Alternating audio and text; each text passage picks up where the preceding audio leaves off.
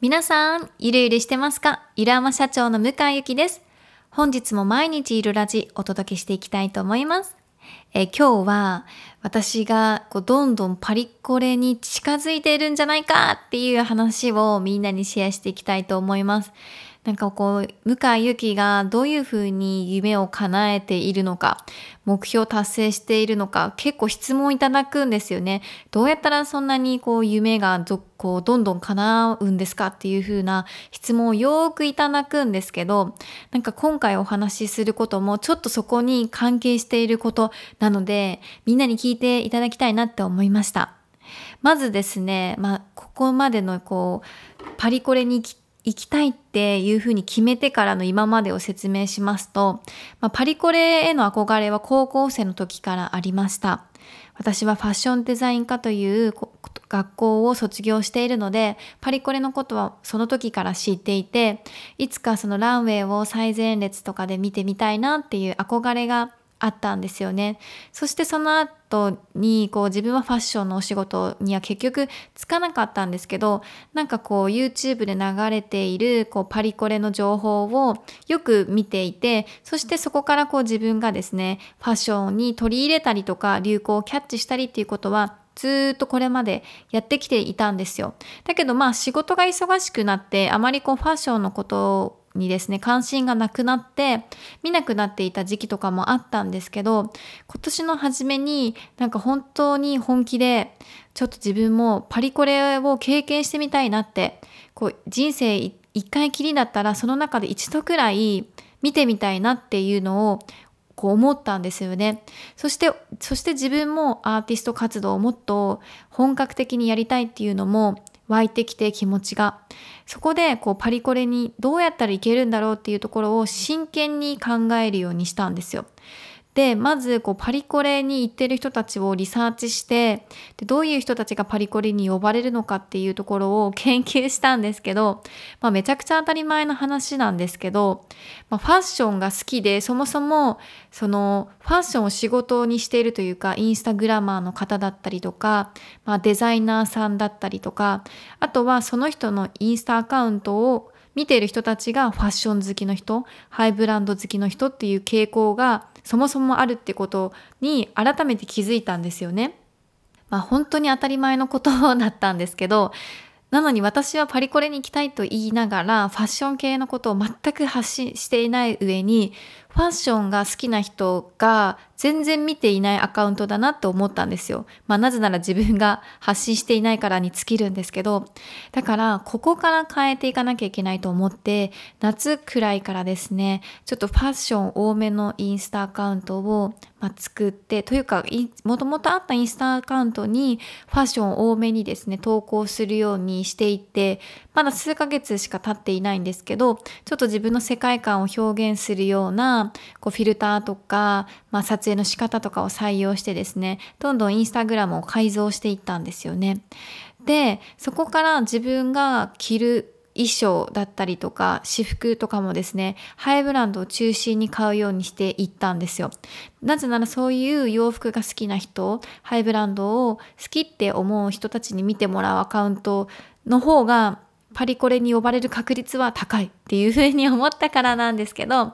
だからこう今まで自分のお金っていうのはですね、結構、うん、そうだな、衣食住で言うと家住にですね。一番重きを置いていて、まあ、次に、まあ、衣類だったんですけどで食事もまあまあ割とかけていたんですよ。でもその比重がですね今はですね衣類がダントツ一番になっていて次に銃が来るかなって。そして圧倒的に減ったのが食ですね。まあコロナの影響もあってこうみんなでご飯をもう行ける機会がですね減ってきてるっていうところも大きくあるんですけどまあそもそもそんなに食に対して衣食住の中ではそんなに興味がある方ではなかったのでまあ、月に数回フレンチレストランだったりとか、まあ、いい経験をするために自分のこう人生の経験の肥やしをこう増やすためにいいこう有名店にはもちろん行くように意図的にしているんだけどそれ以外はですねお家で食べる時とかはもう本当に質素に納豆とキムチとか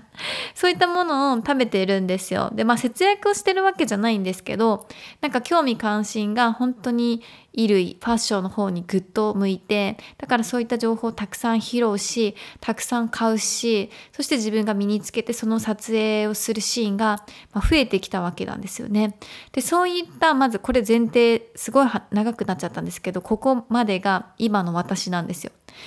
がしかし今日ちょっと変化が起きて何かというと、私はディオールがすごい好きなのでディオールをたくさん買うんですよね。そしたら初めてずっとこの12ヶ月ずっと買い続けてたのに一度も言われなかった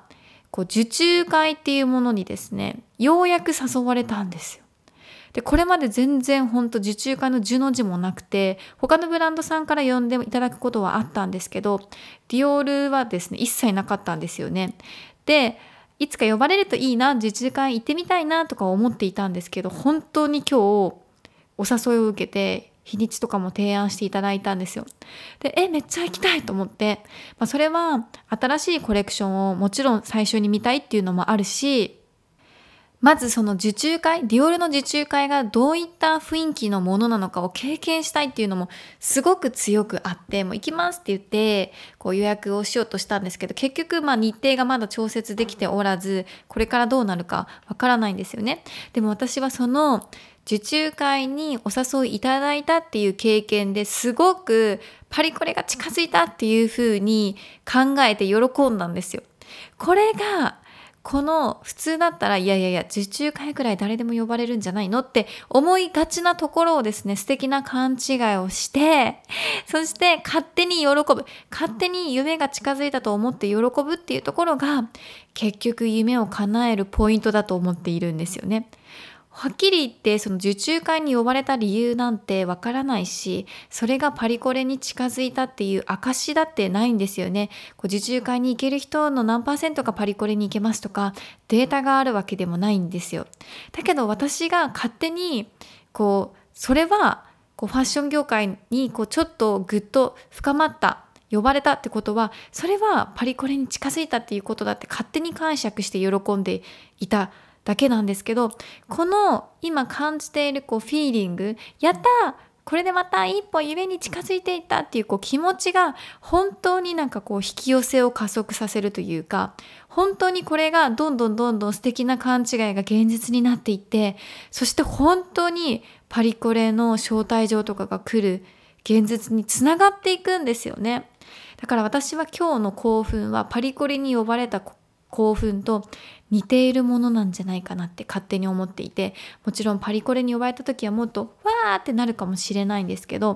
もう呼ばれた時ってちょっと呼ばれるかもしれないっていう予想とかももしかしたらするかもしれないんですよね。そう考えるとやっぱり今の自分の受注会での喜びともっと成長した未来の自分のパリコレに呼ばれるっていう喜びは等しいぐらいなんじゃないかなって勝手に予測しています。なんかねこんな感じで夢をこう引き寄せる時叶える時ってこうそのことをずっと考え自分が今できることを一つ一つ行動していく。で、まあ、無理のない範囲で行動していく。そしてチャンスが来たら大喜びする。でその先何があるかわからない。別に受注会で何もないかもしれないしなんか受注会なんて初めてだからなんかたくさん買わなきゃいけないかもしれないか怖いとかそういった概念も全部なくして思い込みですね過去のね。過去持っていた思い込みを全部なくしてチャンスが来たら一歩踏み出してみるっていうところがですね夢を叶える本当に大事な